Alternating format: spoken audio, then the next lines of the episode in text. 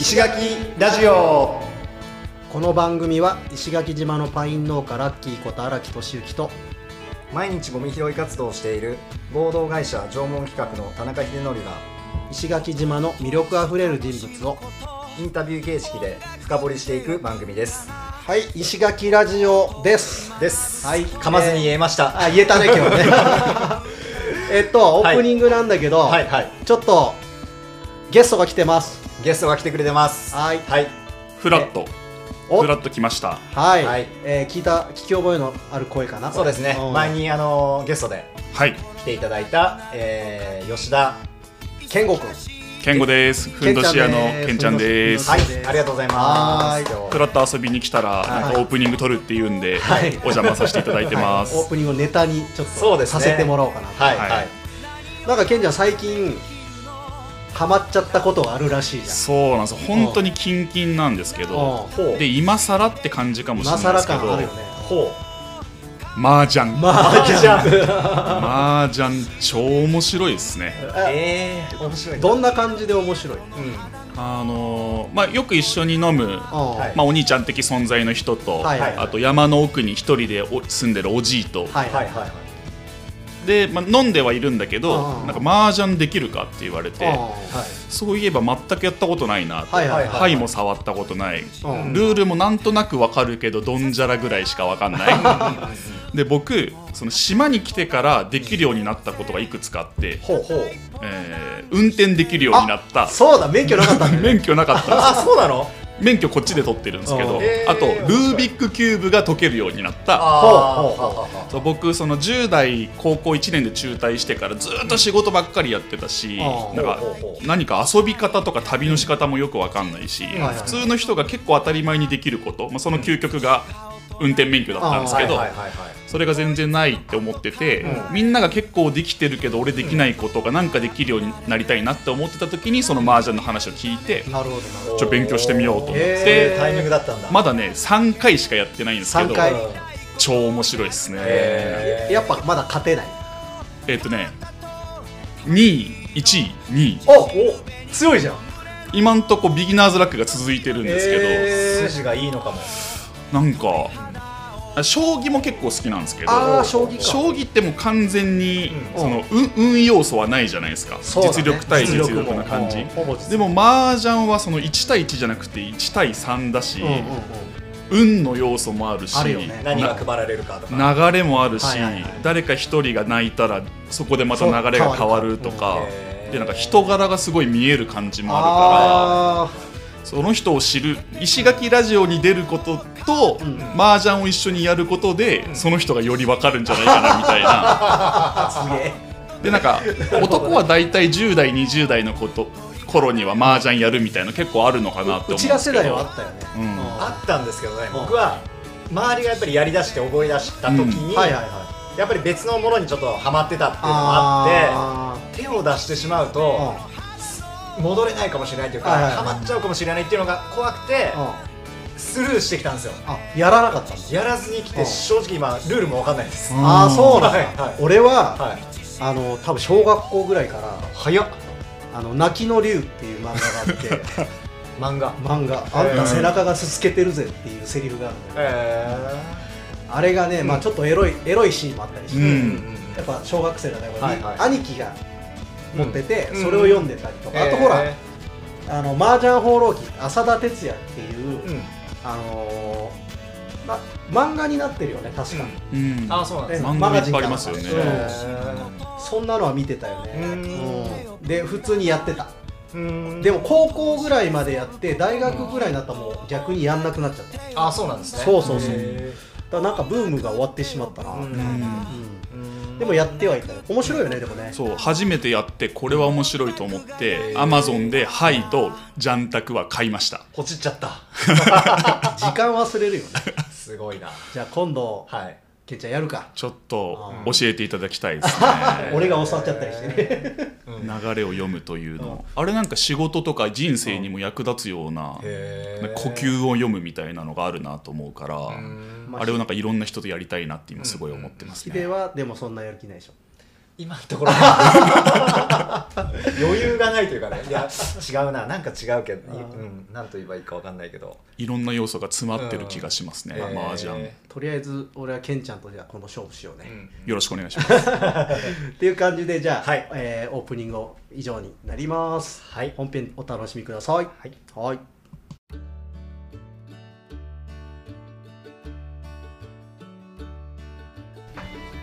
はい、えー石垣ラジオはい。酒井敦子さんの回ですね。2回目ですね。二回目。はい。えーっと実は俺とヒデとはい。敦子さんには、うん。えーっと共通点というかそうですね。があって、はい。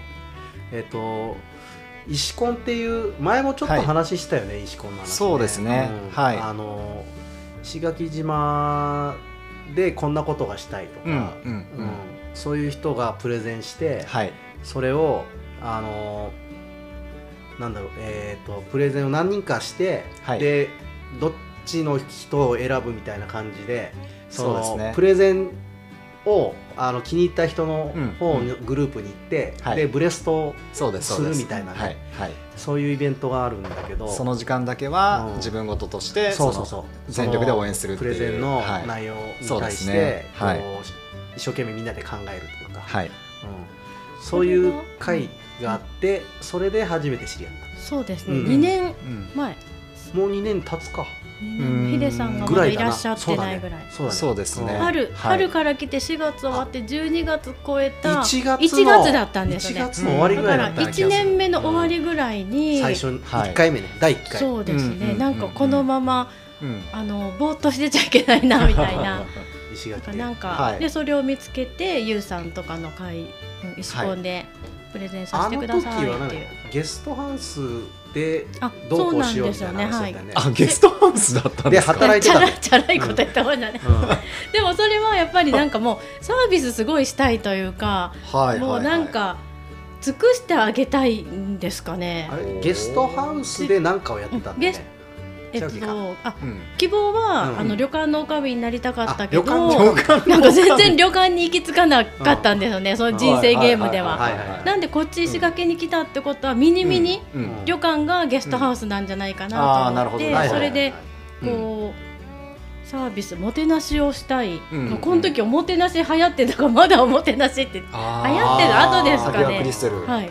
まあ、そのも、後ですけどおもてなしがしたいっていうのがあって、うん。あとなんか旅館の女将って全部仕切れるじゃないですか。なんか料理は板長に渡す、任すけど、うん。板前さんに指示みたいな方向性はっていう、そのはいなんか社長気質みたいなのがやりやすかったのかも。あー全部仕切るんだけどでもそれ自分はその道のプロじゃなくても料理は料理うまい人に任す、はいでこれがうまい運転うまい人は、うん。送迎係お願いしますとかで、うん。わ割り振りしてそのうまく回すというか。で、うん。あのうんもうさっきのやっぱディズニーにつながるんですけど、すっごい楽しかったとかすっごい良かったって言って帰ってもらいたいっていうのがなんか、うん。サービス精神ですかね多分、うん。関西人の。そういうのがあんだね。だからそのなんか修行と思って、はい。いろんなとこ行ってた感じがします、ね。はいはいはいはい。じゃあそのディズニーランドで働いてあと何社かあれですよね。経験されて石垣島にっていう感じだったんですよね。うん。ディズニーランドで働きながら、だから。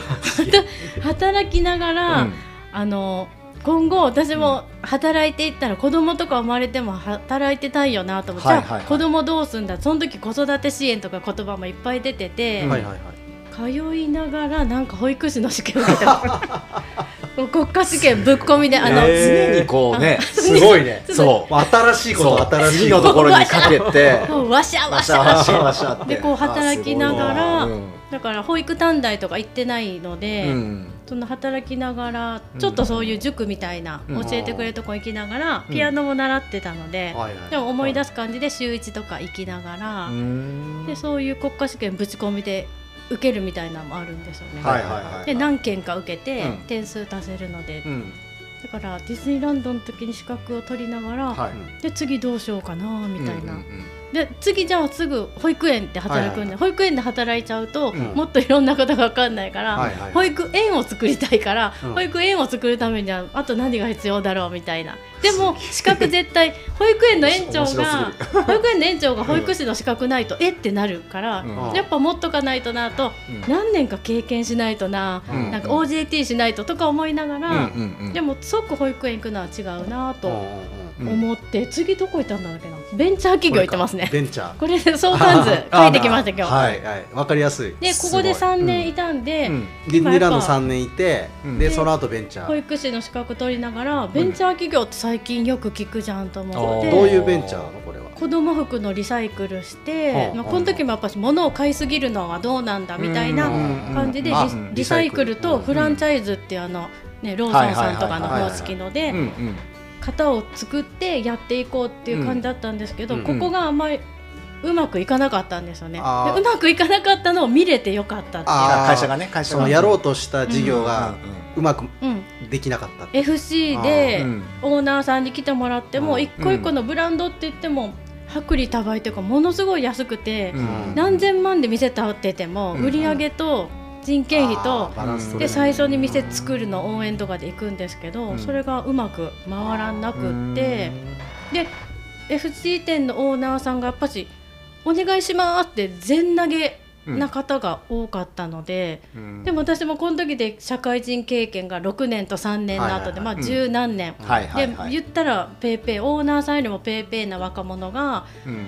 今度はここでもスーパーバイザーだったのかな？FC, FC 店オーナーの店舗研修とか、うん。どうやってっていうのを教えきれるスキルも多分その時うん。まだ伴ってなく、うん。で多分このシステムがはい。うまくいかなかったが今多分店舗が残ってないうんですね、もうそれも勉強になって。完全にそのなんだろうこうベンチャーの企業の方にうん。FC のお店のオーナーさんが依存しちゃってるそう感ですね。じだよねもうね。うん。だからあのコンビニみたいにうまくいくんでしょっていう感じで、うん。いやいやうんそんなうまくないしっていうのを、うん。あの間近で経験できたっていうか、なんかからねお金稼げればいい。うん。そのための一つの手段ぐらいだとやっぱそのなんだろう個人事業というか、うん。そういうものってで出店費はその,、うんあのシステム代でしょっていうシステムが構築されてるんでしょっていう、じゃあそれってね儲かる仕組みなので、うん。そんなのみんなずっと考えてる ことでっていうのはそれをやればうまくいくどんな商売人の人もで、うん。あそんな甘くないよなっていう、うんすごい勉強になりました、ね。で自分よりすごいご年配の人生の先輩の人にうん。スーパーバイザーって言われて教えてくださいって言われても自分もスキルがなかったし、で自分がワクワクしなかったんですよねその仕事で。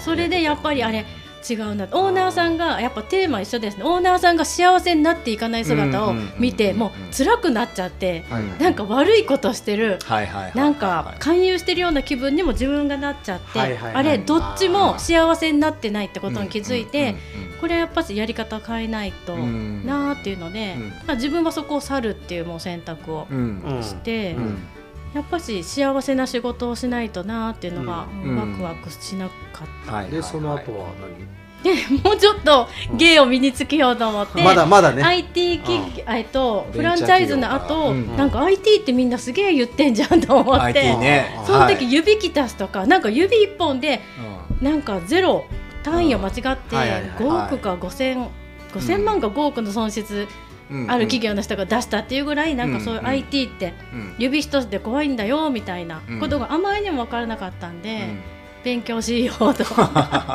勉強したガールです。飛び飛び込んだんですうんね。勉強したガールで。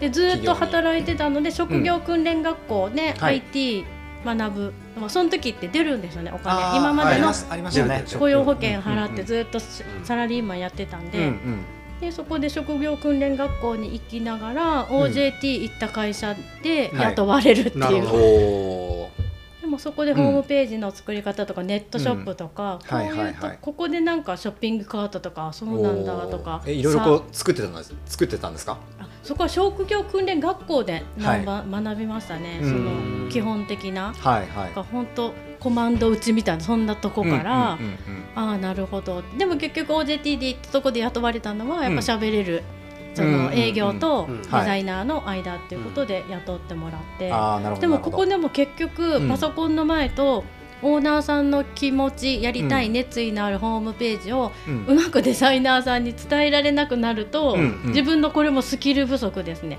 こここうやってうわーってぼやかしてこうってできますかっていうのをうん。安いこのパック、何々パックなんとか更新必要パックとかこれはもう更新できないとか、いろんなパックがあって この一番安いパックでここぼやかせたりできるのって言っても、うん。あ What's new は更新できるんですけどぼやかしとかはデザイン決まってると,、えー、と思うんですよね。っ てでいちいち結局確認その,、はいはいはい。あのスキル的な、はいはいはい。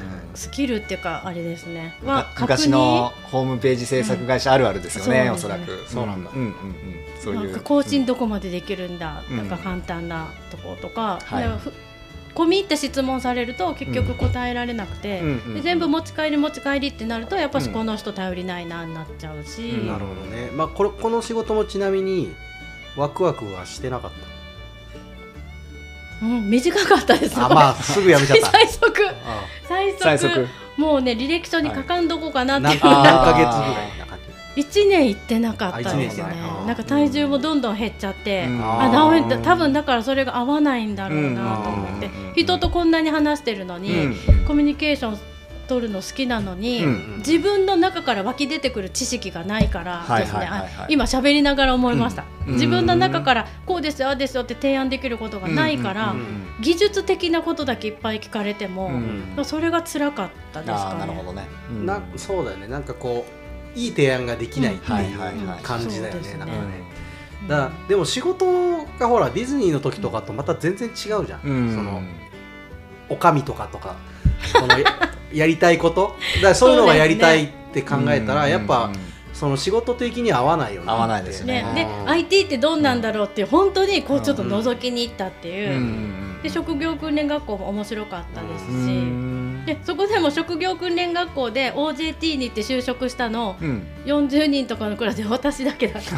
あすごい。みんなその後も「どうする?」って言ったり「外国行く?」とか言ってその辺がまた地に足ついてるっていうか、きっちりうん。なんか受かってくるっていうか、だからその辺が休む間もなくじゃあせっかく言ってもらったんだから働かせてもらおうかなみたいな。なるほどね。ご縁ですねことには。縁だよね、うん。まあでもその後につながるわけでしょ？そこの失敗というか、そうですね、うん。でここまでずっと東京これも水道橋とかの会社、僕も水道橋でいましたよ、ずっと。あだから IT がいっぱいあったんですかね、あそうですよね。一覧ありましたもんねこの時ね。一覧一覧言ってますけど、うん。でその前ここが恵比寿とかで、うん。もう恵比寿でめっちゃ朝まで飲んでましたね。えー。あー恵比寿ね。でタクシーで2000円ぐらいで家のうん。品川にいたので、うん。そこまで帰れてで4時5時とかに帰ってちょっと寝て、うん。次の日会社行くみたいな。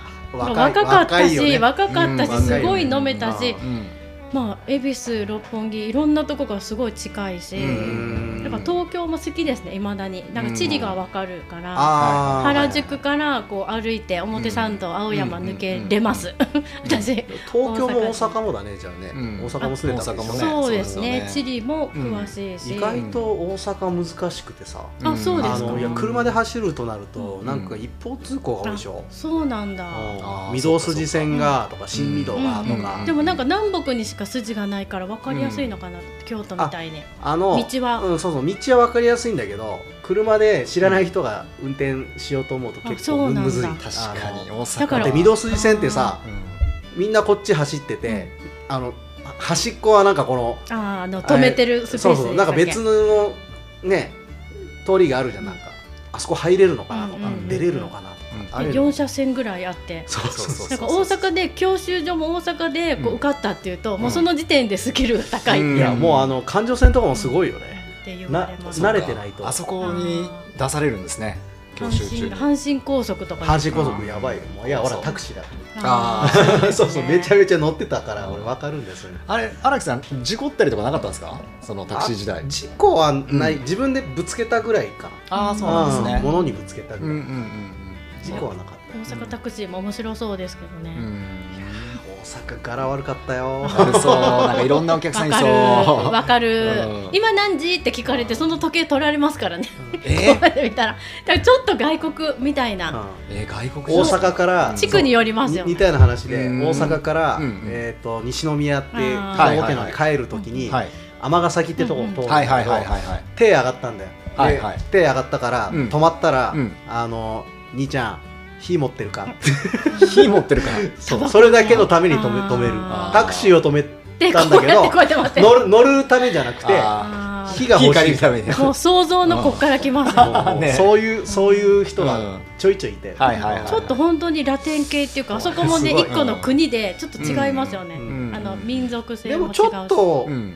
あの沖縄に似てる感もあるんだよね、あのスーパーとか並んでて、うーん。あのこっちもたまにあのおばあとかがはい。なんかそれ美味しそうだねみたいなことを言ってきたりとかうん。声かけてきたりするじゃん。すぐ喋ります。ね並んでたりすると。はいはいはいは大阪大阪もあるよね。本当です、あの道聞いたら、いうん。わしもそっち行くさかいついていったるってもうその 建物まで一緒に来られるってなんかえー。距離感すごい詰めてくる、俺,、えー。俺ねこの距離感がすごい好きだ、苦手な人はダメです、関東の人で、うん。うわ近いなとかぐいぐい来る、はいでかまへんかまへんって言って ついてくるのそうそうがやっぱシャイな人は、うん。いや道だけ教えてほしかったみたいな、はいはいはいちょっとはい。ああ大阪話脱線しました。ちょっとそろそろ着物に行きたいよね、あそぼちぼち着そうなんだ。あでもその後来ます来ます、うん。で、うん。あの IT からやっぱり私着物とか和風好きやんで、うん。今度京都に行きます、ああ京都ね。京都で2ほう。年間ぐらいかな、何やってたの？手ぬぐいと風呂敷の,、う。んあの老舗で、うん。はい。店舗で接客。あ接客へでそこで風呂敷のいろんな結び方とか、はいはいはい。でそこでなんか文様とかも自分で調べて、ーうん。あの唐草模様何とか朝の葉がとか、うんうんうん。縁起模様とかも、うん。さっきの二十四節気につながるんですけどあそんな意味あるんやーってもうもうええっていう。なんか泥棒で有名な唐草模様ですけどねカールおじさん剃ってましたっけ？うん。唐草模様では泥棒ですけど、まあはいはいはい。昔は唐草ってこうずっとツタが生えてうん。縁起いいことがずっとつながるっていうすごいいいあの模様なんですよねあーそうなんでどの家にもあったっていう話でだからうん泥棒さんは手ぶらで行ってうん。どこの家のタンス開けてもあるからその家の風呂敷でその家のものを包んで帰るっていう、へー。手ぶらで面白い。っていう逸話があるぐらいどこの家にも唐草のあの、はい。風呂敷はあったよっていう。のとかも多分自分で好きで調べて、うん。なんか風呂敷手ぬぐい扱う以上みたいな、うん。トリビアだ。うん、そうそうそうなんね。お風呂に行くために風呂敷の上だけで自分でそこで脱いで、うん。その風呂敷でこう包んで自分のものっていう。風呂風呂場で。あ銭湯銭湯みたいあなだから風呂敷っていう。風呂敷。風呂場、へー。あ自お分のー。ってそうなんだ。やばい。ひで全然無知。ちょっとかちょっと賢くなったな。今日。うちな二人。今日ちょっと賢くなった。多分それもあります。そうなんだ。でみんなそへれー。自分のその範囲へー。マット的な感じ。電車そ結構狭いですよね。で。でそれで男女も一緒でした。しそうだよね。一緒に入るんだよね昔。そうなんだ。それで風呂敷っていう敷物っていうのも聞いたりだからそういうのなんか裏が 裏があるって変かちゃんと物語がある。文化。あ文化があるのがうん。好きなんでしょうね。うん。まあ2年ぐらい働いて。ちょっとちょっとなえっとそこでその IT でその次にそそっちに着物に行ったじゃないですあか。はいはい。で京都にまでこう移動してっていう時にはいはい。なんでそもそもその着物だったんですか？その時って。本当ですね。うん。このうん。IT の職業訓練学校でみんな自分のうん。ネットショップを作るっていうのが卒業課題で,、私はこの化粧品売りますとあかー。僕の手作りのなんか売りますって言った時に、はい私この時にもう自分の書道の作品売りますとか言って この時にも書いててその時に？うん。で書いたのをうん。ネットショップでギャラリーっていうページを作って、うん。でここで見てもらえます。でじゃあみんなは結構売るものと値段、うん小売りの値段があったんですけど、はい。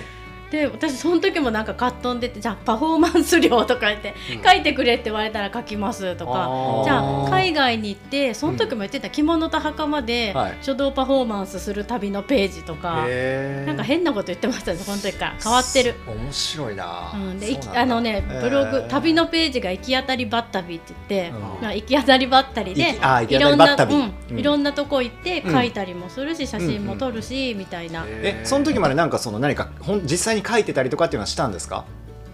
えっと、うん。小学生の時からうん。書道を始めて、はいはい。大概小6で辞めるんですけど、はいはいはい。うちの兄弟みんなうん。中学3年もやって高校もやって、で大学時代も辞めず、うん社会人になってもなんかずっおとやってたのでみんな兄弟みんな書道師範って感じです。すごい。ああそうなんだ。大概中学で辞めます。小6で辞めます、まあねそうだよね。そうですよね。うん。俺なんかやっときゃよかったってぐらい字汚いだからそう手習いみたいな習字が小学生。で中学からあの畳ぐらいの大きさの大きいのも立って書くようになるからだからうんそこからやったらすごい楽しい。それはずっと座ってあのうんちっちゃい話ですけど中学から急に上服って言ってで畳ぐらいの大きさでのうんで。研修とかもお寺とかでみんなずっと書くの。をえそれをすげえで中学からやってるから大人の人にも気使うっていうか中学生で。納得納得。あー。なんかその研修に先生がいつも連れてってくれてで先生が書こうとしたらさっと半紙出すとか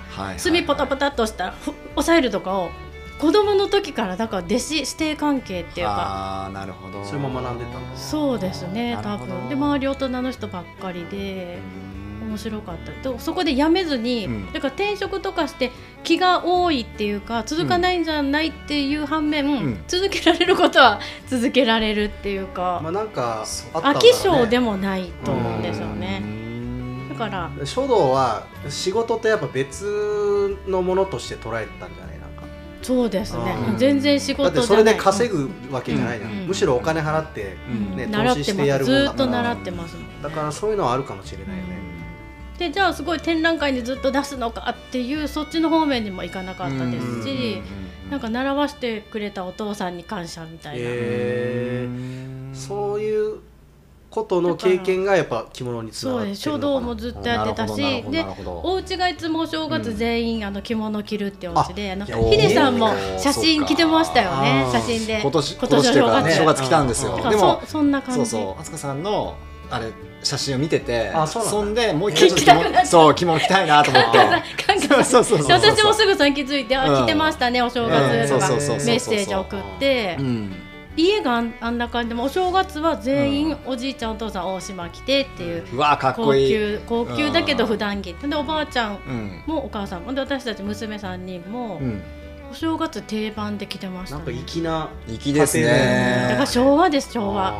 でおばあちゃんも本当サザエさんの船さんみたいに、超ちっちゃい時は着物着てましたねリアルに。へー。本当リアルリアル船。リアル船さんでしたね。ああ面白い。そうなんだ。でも3人のうん孫の世話とかあるし、うん。おむつ替えたり、昔おしめでしょうね、うん。さらしの。うん。でもう動きにくいからって言って、うんあの脱藩したとうんあのし脱いだっていう。うんうんだからすごい見てましたね着物。でいつも着せてもらってたから、うん。だから早く着れるようになりましたね自分で。あー自分で。中学ぐらいの時アンサンブル、ウールとか簡単なのとか浴衣とかうん。着てて。でお母さんおばあちゃんが反物から浴衣を作るって3人分を。買わないっていう。すげえ。うん、だからそれも手縫いでやってたのが後半からミシンとか使い始めて。手縫いで？そうですやっぱそういうのをさだから小さい頃にちっちゃい時から？見てるからやっぱそうなるんだよね。すごいな。ほらあれケンちゃんだっけ、うん。おおばおおばあちゃんかなんかが。話してましたね。ね、ううん。ん全部自分で作るみたいな話してたよね、うん。うん。洋服屋さんで。そういうやっぱいあるよね、だ家家柄が結構いいとかじゃないそういうわけじゃなくて。あなんかね私は言われないんですけど、うん。お姉ちゃんたちは 大阪弁で「ええとこの子なの?」って言われることがあるって言ってまなんかそんな感じするよね。いやピアノとそろばんと習字やって、うん。なんか駄菓子屋におやつを買いに行ってなかったんですよ。家におやつがあるから。だか。らたやつその、じゃなくて、うん、とかなんか家が自営業だったんで営業で帰ってきた人に出すおはぎとかなんかいつもあってそれを私たちも食べるから、お金握りしめて駄菓子屋に行くのは、うん。遠足の前の150円とか。はいはい。学校のぐらい。指定のやつで持ってくうん時ぐらいそういう駄菓子屋も行かないし大学生になった時に、うん。あの寿司回転寿司行ったことないっていうのもびっくりされました。基本的にはもうちゃんとしたちゃんとした寿司屋に 社長のお父さんと行ってた、はいはいあだから小学校の時からなんか大トロサビ抜きとか言ってましたもんね。超生意気。うでもお父さんもおじいちゃんも商売やってたから、うん。なんかサラリーマンの家じゃなかった、ん。うん。で家族あ社員旅行で営業の人たちみんなとうん。行ったりとか、会社経営されてたんだ家がだからそういうところからなんか商売を見てたような、ボーナスとかないよっていうなるほどはいはいはい。厳しさ、でもお父さんは大晦日も帰ってこないぐらい、うん。そうしう。ん12時ぐらいうん過ぎても帰ってこないぐらいなんか激働いてたっていうイメージがありますね。ねおじいちゃんは帰ってきてても息子であるお父さんはまだ働いてるみたいな、それを見てたのもあるし、ね、着物もお家で着させてもらってたし、うんうーん何？育ち経験っていうか経緯？そうだね。ううん。んいやなんかでもその頃の体験が結構今にね、うん。響いてる感じだよね。でいまだにその中学高校で母が縫ってくれた浴衣はうん。仕立てがいいからやっぱほどほどけないしへえほどけないい。し畳みやすいし、アイロンがかきやすいっていう、それもねややったらわかるんですけど、うん。買ってきた安いのはミシン目が、うんの布がどっちにもつかないと、あうん。のアイロンもできないし畳んで折れないけど、ん。分かってるのはちゃんとこう全部あの畳まれてそれを縫い目も見えないようにくけってまたこう縫ってあるっていう。うん。あなんかもう縫製が全然違うわっていうのもあ安いのは安いあペラペラしてんなって分かりますね。だから今度はそれ縫ってみたいに多分なると思います。ああ自分でね。構造。反物ってはペラペラの平のなんか平面からこの立体の,、うん。あのものにどうつ作るのかっていうかでも2枚重ねるような感じになっでも平面なんですね。作ったら平面ですよね。うん。でもあの細長い反物で手ぬぐい状態みたいなあそこから裁断して作って作ってで面白い、そういう時代があったわけだようんなんかねすごい。うちらには想像できない、うん着物をされてる方着物の先生とか浴衣縫ってらっしゃる方多いですね、うん。そこに行き着くんですね。構造を知りたいっていう、ん